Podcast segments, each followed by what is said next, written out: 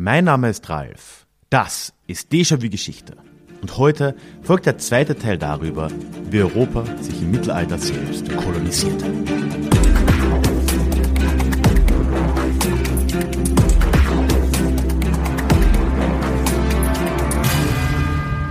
Hallo und schön, dass du heute wieder mit dabei bist.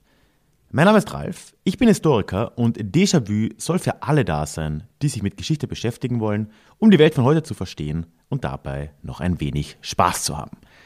Bevor wir jetzt gleich in den zweiten Teil darüber starten, wie Europa zu dem wurde, wie wir es heute kennen, möchte ich dich zum Anfang nur noch kurz wie üblich in den Déjà-vu-Geschichte Newsletter einladen, weil das einfach die beste Art des Austauschs ist. Du kannst mich erreichen, ich kann dich erreichen, das alles abseits von irgendwelchen Algorithmen und ich würde mich riesig freuen, dich da dabei zu haben. Einen Link zum Newsletter findest du in den Show Notes oder auf ralfgrabuschnick.com slash newsletter.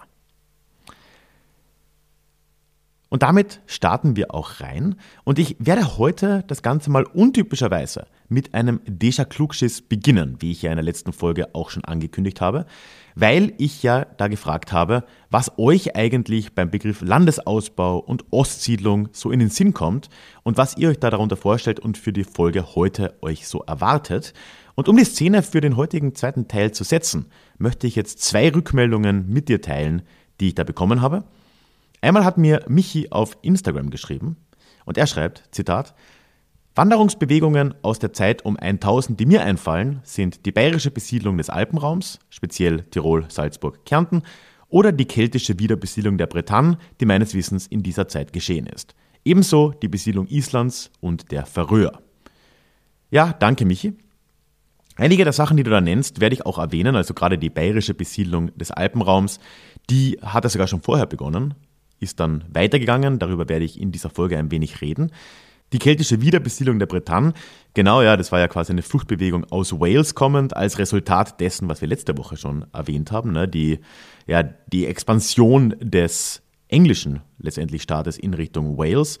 Aber vor allem möchte ich dir auch danken, dass du die Besiedlung Islands und der Färöer hier erwähnst, weil das ist ja schon etwas, was ich komplett jetzt äh, außen vor gelassen habe, was aber schon auch einen Teil dieser Zeit eben äh, mit auch prägt, ne? weil die Expansion, ich habe über den Süden geredet, im Mittelmeerraum, in der, auf der Iberischen Halbinsel, wir haben über Osteuropa geredet, wir haben eben über das keltische Europa geredet. Aber klar, auch im Norden expandierten die in Anführungszeichen Wikinger da in Richtung Island, Färöer, Grönland und letztendlich ja sogar Neufundland.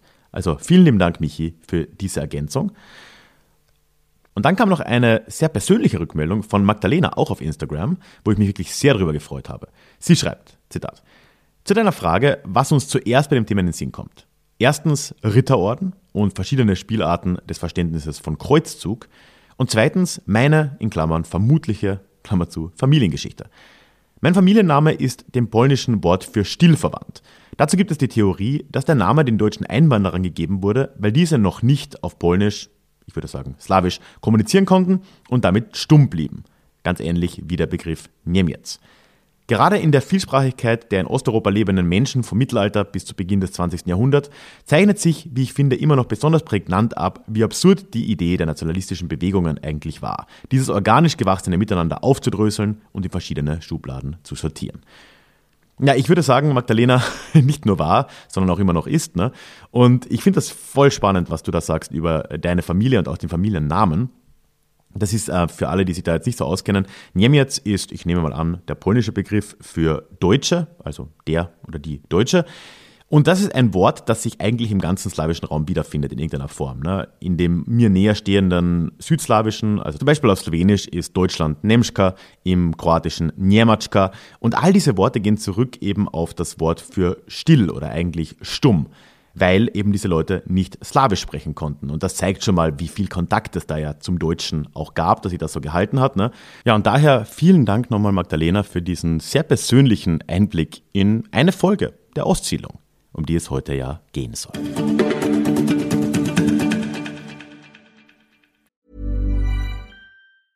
Burrow is a furniture company known for timeless design and thoughtful construction and free shipping, and that extends to their outdoor collection. Their outdoor furniture is built to withstand the elements, featuring rust-proof stainless steel hardware, weather-ready teak, and quick-dry foam cushions. For Memorial Day, get 15% off your Burrow purchase at burrow.com slash ACAST and up to 25% off outdoor. That's up to 25% off outdoor furniture at burrow.com slash ACAST. Und damit willkommen zum zweiten Teil dieses beinahe schon epischen Zweiteilers, auch wenn er gar nicht so lang ist, mit dem wir ins neue Jahr starten, in das Jahr 2023. Ich habe in der letzten Episode dich ja schon auf eine Reise in das Jahr 1000 mitgenommen. Und da haben wir uns angesehen, wie Europa damals politisch und gesellschaftlich in etwas ausgesehen hat und wie dann im Westen dieses Kontinents plötzlich scheinbar alles in Bewegung geriet.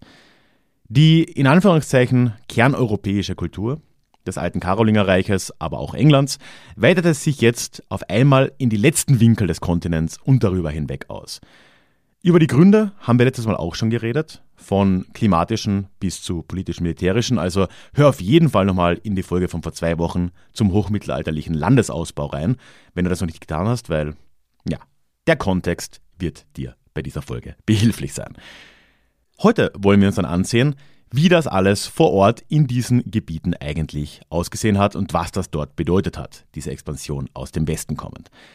Wir haben letztes Mal ja auch schon gesehen, dass die Zielgegenden dieser Explosion ja schon ziemlich divers waren.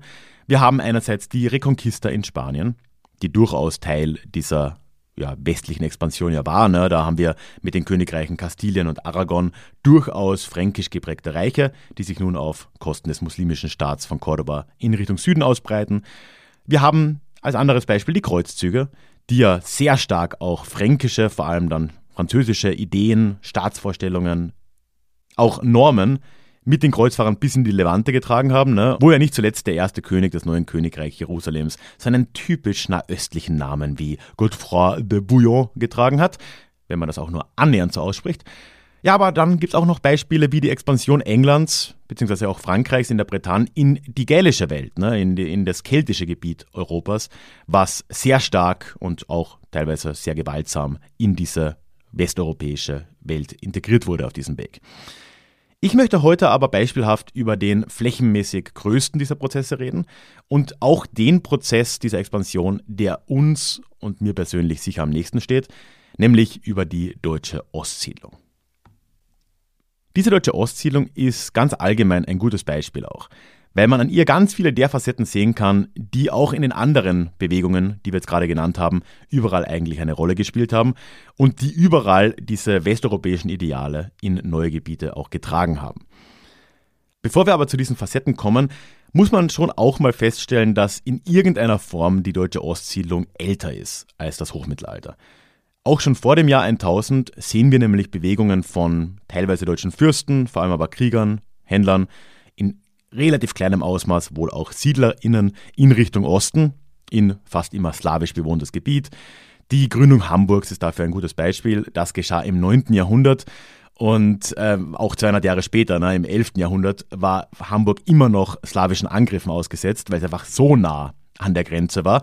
Äh, übrigens auch kein Zufall, dass im Deutschen das Wort Grenze aus dem Slawischen kommt. Granica. So ein Fun Fact auf der Seite. Ne? Ähnliches sehen wir aber auch weiter südlich in der bayerischen Besiedlung Österreichs, die auch im 9. Jahrhundert beginnt. Aber doch nimmt das jetzt im Hochmittelalter eine ganz andere Dynamik an und gerade zahlenmäßig, was SiedlerInnen angeht, kann man das in keiner Form vergleichen. Und tatsächlich war diese Bewegung auch so divers und zahlreich und auf so viele verschiedene Gebiete auch abgezielt, dass ich in dieser Folge gar nicht alle aufzählen könnte. Aber wenn wir mal so grob das versuchen, ne, so zwischen 1000 und 1300, was waren die Teilgebiete dieser deutschen Ostsiedlung? Wir haben da einerseits die Gründung und oder Eingliederung neuer Fürstentümer jenseits der alten Reichsgrenzen an der Oder. Da fallen vor allem Brandenburg und Mecklenburg auf, wo sich übrigens ein slawisches Herrschergeschlecht einfach mal germanisiert hat in Mecklenburg und dann noch bis 1918 herrschte. Auch nicht ganz unbeeindruckend. Wir haben als zweites Gebiet aber zum Beispiel auch die Hansestädte, die sich ja überall im Ostseeraum in Richtung Osten ausgebreitet haben und damit niederdeutsch sprechende Händler mit Lübecker Stadtrecht überall dorthin transportiert haben. Wir haben zum Beispiel die Gründung des Deutschordensstaats in Preußen. Wir haben den deutschen Zuzug nach Böhmen oder nach Polen und die Gründung zahlreicher Städte in diesen Regionen. Und wir haben nicht zuletzt auch die, in Anführungszeichen, sächsische war es ja nicht, aber später siebenbürgisch-sächsische Ansiedlung in Siebenbürgen. Das sind jetzt die größeren Geschichten, die man einzeln in einzelnen Folgen nochmal ganz getrennt behandeln könnte, was ich teilweise auch schon getan habe. Ne? Siehe meine Folgen zum Deutschordensstaat, zu den Siebenbürger Sachsen oder zur Hanse. Daneben gab es aber auch ganz viele kleinere Migrationsbewegungen von Deutschsprechenden in Richtung Osten. Um eine grobe Vorstellung mal zu kriegen, wie stark sich hier die Sprachgrenze in Europa auch verschoben hat, vom Deutschen auf Kosten des Slawischen vor allem, dann äh, gibt es auf Wikipedia eine ganz tolle Karte, wo das verglichen wird. Ich glaube in dem Fall um 900 und dann eben um plus minus 1300, habe ich nicht genau im Kopf, aber ich habe es dir in den Shownotes verlinkt. Schaut auf jeden Fall mal drauf, das macht wirklich sehr deutlich, wie Gebiete, die heute als deutsch gelten, eigentlich in diesem Zeitraum erst in Anführungszeichen deutsch geworden sind. Burrow is a furniture company known for timeless design and thoughtful construction and free shipping, and that extends to their outdoor collection. Their outdoor furniture is built to withstand the elements, featuring rust-proof stainless steel hardware, weather-ready teak, and quick-dry foam cushions. For Memorial Day, get 15% off your Burrow purchase at burrow.com slash ACAST and up to 25% off outdoor. That's up to 25% off outdoor furniture at burrow.com Natürlich, je nach Ort haben diese einzelnen Prozesse auch viele Eigenheiten. Man kann jetzt nicht komplett darüber fahren und quasi ein Modell auf alles anwenden. Aber doch ziehen sich hier einige Aspekte durch, einige Ideen, Normen, Vorstellungen, die eben von den MigrantInnen aus Westeuropa, in unserem Fall jetzt aus dem deutschsprachigen Raum, in Richtung Osten getragen wurden. Und das sind alles Dinge, die nicht nur hier zutreffen, sondern durchaus auch im Mittelmeerraum und anderswo. Aber wir bleiben jetzt mal bei unserem deutschsprachigen Beispiel. Der erste ganz große Faktor hier, der enorme Veränderungen in den Randregionen Europas ausgelöst hat, ist natürlich die Religion. Und das ist wohl auch die auffallendste Veränderung, wenn man Europa im Jahr 1000 mit dem Jahr 1300 vergleicht, vielleicht abseits der Sprache. Wir haben hier nämlich eine absurde Ausweitung des lateinisch-römisch-katholischen Einflussbereiches. Wenn du dir vorstellst, um das Jahr 1000, da war der Einfluss des ohnehin intern ziemlich schwachen Papstes ziemlich beschränkt. Er hatte direkten Einfluss so in Mittel- und Norditalien, dann im Gebiet des alten Karolingerreichs, den britischen Inseln teilweise und in einigen kleineren Gebieten. Aber das war es dann auch schon. Ne? Und das griechisch-orthodoxe Gebiet im Osten war mal mindestens gleich groß und politisch auch zumeist deutlich stärker gefestigt durch das Byzantinische Reich.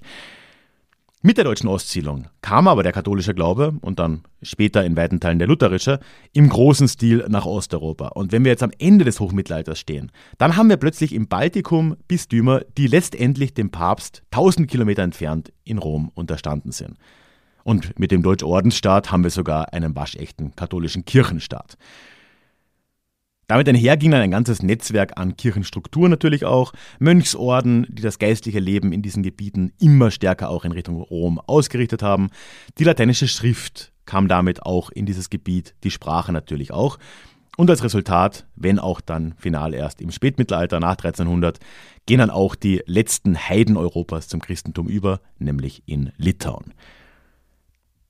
Eine andere Facette dieser kulturellen Veränderung, die mit der Expansion, in dem Fall deutschsprachiger Gebiete in den Osten einhergingen, waren militärisch und staatspolitisch. Denn da sehen wir eine enorme Angleichung jetzt.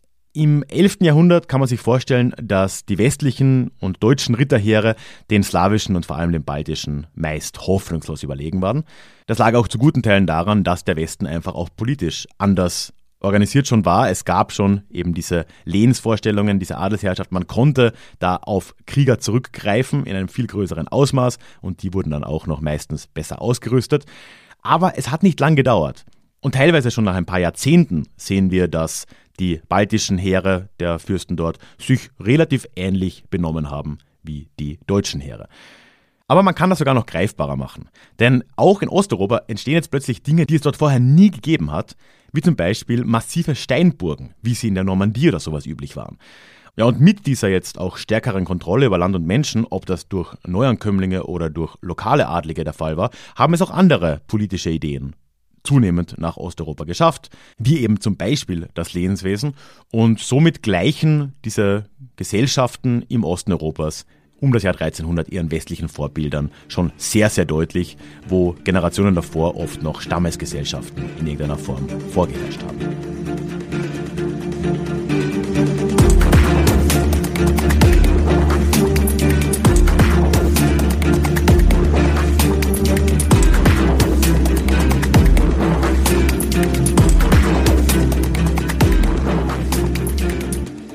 Gleichzeitig kam über Westeuropa, und das ist der dritte Punkt, auch eine Welle der Urbanisierung über dieses Gebiet. Ne? Wir haben ja gesehen, in Westeuropa war das schon relativ üblich. Durch diese Binnenkolonisation, da haben wir in der letzten Folge drüber gesprochen, kam es zu einer ganzen Welle an Neugründungen an Orten, Dörfern und Städten. Da wurden dann äh, Wälder gerodet, Sümpfe trockengelegt etc. Etwas ganz Ähnliches sehen wir jetzt aber auch in dieser Expansionsbewegung Richtung Osteuropa, wo sich ganz viele neue Städte gründen, meist sehr deutsch geprägt, im Gegensatz zum Umland, und meist auch mit deutschem Recht. So sehen wir entlang der Ostseeküste haufenweise Städte, die mit libyschem Recht oder nach libyschem Recht eben aus Lübeck gegründet wurden und den Bewohnern der Städte damit Freiheiten und Rechte gaben, die weiter westlich schon über Jahrhunderte entstanden waren, im Osten aber eigentlich vollkommen neu waren und wo auch viele Herrscher im Westen aber auch, ne, aber gerade im Osten, waren nicht sehr glücklich drüber, dass da jetzt die Menschen in ihren Städten über solche Sonderrechte verfügt haben. Ne? Da konnte man sogar bis nach Lübeck ziehen, um dort irgendwie gerichtlich was auszufechten, am eigenen, in Anführungszeichen, Herrscher vorbei. Wir sehen das aber nicht nur an der Ostseeküste, wir sehen das auch weiter südlich, wo vor allem das Magdeburger Recht eine Riesenrolle gespielt hat bei neuen Stadtgründungen, etwa in Tschechien oder Polen. Und auch hier sehen wir, also in der rechtlichen Ebene und in der, dieser Urbanisierungswelle sehen wir etwas, was wir davor schon gesehen haben, im militärischen zum Beispiel, im politischen. Da wächst etwas zusammen. Und die zwei Bereiche, das ehemalige Zentrum in Anführungszeichen dieses europäischen, westeuropäischen Gedankenguts und die ehemalige Peripherie, die gleichen sich mit der Zeit immer mehr. Ja, ein letzter Punkt ist da jetzt natürlich noch die Sprache. Denn natürlich brachten deutsche SiedlerInnen auch die deutsche Sprache in den Osten Europas. Und zu weiten Teilen wurde da einfach auch die Grenze verschoben. Das habe ich ja vorhin schon erwähnt. Schau dir die Karte auf jeden Fall an, wenn du es nicht getan hast. Ihnen schon uns verlinkt. Da siehst du, wie viel weiter östlich dann plötzlich Deutsch gesprochen wurde. Ne?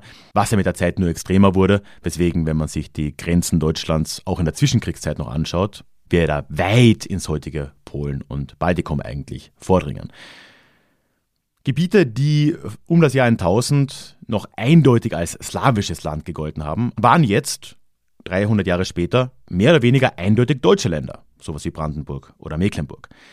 Der Deutschordensstaat, ein bisschen östlich davon, war sowieso sehr, sehr deutsch, ne? ich meine, Deutschordensstaat.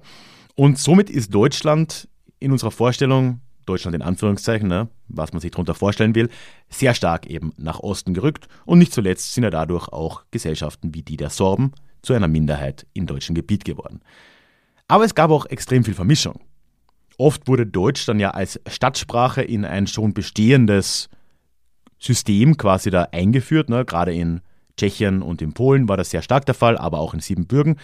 Und da entwickelte Deutsch als Stadtsprache und als Sprache des Handels häufig ein ziemlich hohes Prestige, was dann wiederum teilweise zur Germanisierung der adligen Führungsschichten auch geführt hat, die eben ja, sich diesen Prestige da auch annehmen wollten.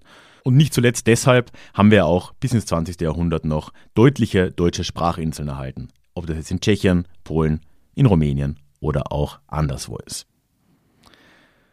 Und das ist jetzt alles immer noch nur ein kleiner Abriss. Du kannst dir vorstellen, ich habe mir da jetzt extrem schwer getan, dieses riesige und wie ich finde auch schwierige, vielleicht sperrige Thema in eine Podcast-Folge zu packen, obwohl es dann ja eh ein Zweiteiler wurde. Aber ich hoffe, dass ich jetzt mit diesen zwei Teilen dir zumindest ein Fenster in dieses spannende Gebiet öffnen konnte. Nämlich, dass Europa und insbesondere Osteuropa im Hochmittelalter erst zu dem wurde, was wir uns heute zu einem guten Teil immer noch darunter vorstellen. Und dass eine Migrationsbewegung aus deutschem Gebiet daran ganz zentral beteiligt war. Und darüber hinaus, dass das wiederum nur ein Teil einer noch viel größeren Explosion westeuropäischer Ideen, Werte und Kultur war, die sich im Mittelmeerraum, in Spanien, in keltischen Regionen und anderswo in dieser Zeit ganz ähnlich abgespielt hat. Ja, und mein großes Takeaway von all dem ist, ja, Geschichte ist eben dynamisch, nichts bleibt jemals gleich und wir sollten daher auch heute niemals in die Falle tappen, die Umstände von jetzt zu unkritisch als normal anzunehmen. Bevor wir jetzt gleich zum Klugschiss der Woche kommen, beziehungsweise zur Frage dieser Woche, einige Rückmeldungen habe ich ja am Anfang schon geteilt, möchte ich dich an der Stelle wie immer noch einladen, in den Déjà-vu-Geschichte Newsletter zu kommen. Dort erwartet dich alle zwei Wochen Geschichte in deinem Postfach, dazu Neuigkeiten zum Podcast und was sich sonst bei Déjà-vu-Geschichte tut, direkter Austausch mit mir, ich kann dich erreichen und du kannst auf jede E-Mail antworten, worauf ich mich auch garantiert bei dir wieder melde, abseits von irgendwelchen Algorithmen, was natürlich ganz besonders wichtig ist. Ja, und dann auch als kleines Dankeschön gibt es für dich ein exklusives Hörbuch direkt zum Download namens Psoffene Geschichte, wie Alkohol die Geschichte prägte. Also ich würde mich freuen, dich im Newsletter begrüßen zu dürfen. Einen Link dorthin findest du in den Show Notes oder auf ralfgrabuschnik.com. Und damit kommen wir jetzt auch zum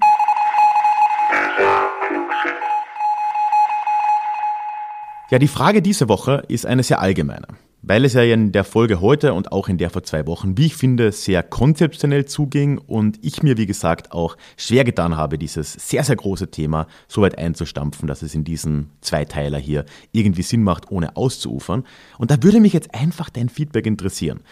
War hier für dich so viel Neues dabei, wie ich mir bei dem Thema erhofft habe? Und gab es für dich irgendeinen ganz konkreten Aha-Moment? Wenn es das gab, schreib mir liebend gerne eine E-Mail. Es würde mich sehr, sehr freuen, da auch ein paar nächstes Mal zu teilen. Das geht am einfachsten eben per E-Mail an hallo at ralfgrabuschnick.com. Alternativ findest du mich aber auch auf Instagram, wo ich als Déjà-vu-Geschichte zusammengeschrieben unterwegs bin. Mit der Teilnahme bist du dann, wie üblich hier, mit der Namensnennung deines Vornamens einverstanden. Ja, und mir bleibt es nur noch Danke zu sagen, dass du diese Folge hier bis zum Schluss gehört hast. Übrigens gibt es die immer auch werbefrei für alle Mitglieder des Déjà-vu Clubs. Einen Link dorthin findest du in den Shownotes, auch die beste Art, mich zu unterstützen. Und ja, egal wo du das hörst, kannst du mir ansonsten gerne ein Abo dalassen, mir folgen, heißt das glaube ich auf Spotify, was auch immer deine App dir anbietet, denn dann hören wir uns hoffentlich wieder in zwei Wochen in unserem nächsten Déjà-vu. Ich freue mich drauf. Even when we're on a budget, we still deserve nice things. Quince is a place to scoop up stunning high-end goods for 50 to 80% less than similar brands. They have buttery soft cashmere sweaters starting at $50 luxurious Italian leather bags, and so much more. Plus, Quince only works with factories that use safe, ethical, and responsible manufacturing. Get the high-end goods you'll love without the high price tag with Quince. Go to quince.com/style for free shipping and 365-day returns.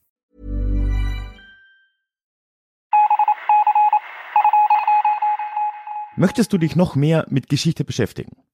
Dann werde doch Teil der Community und hol dir deine persönliche Dosis Geschichte regelmäßig ins Postfach.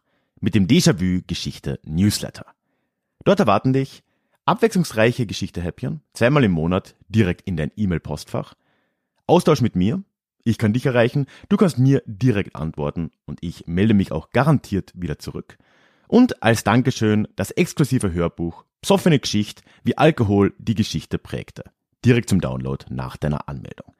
Alle weiteren Infos zum Newsletter findest du verlinkt in den Show Notes oder auf ralfgrabuschnick.com slash newsletter.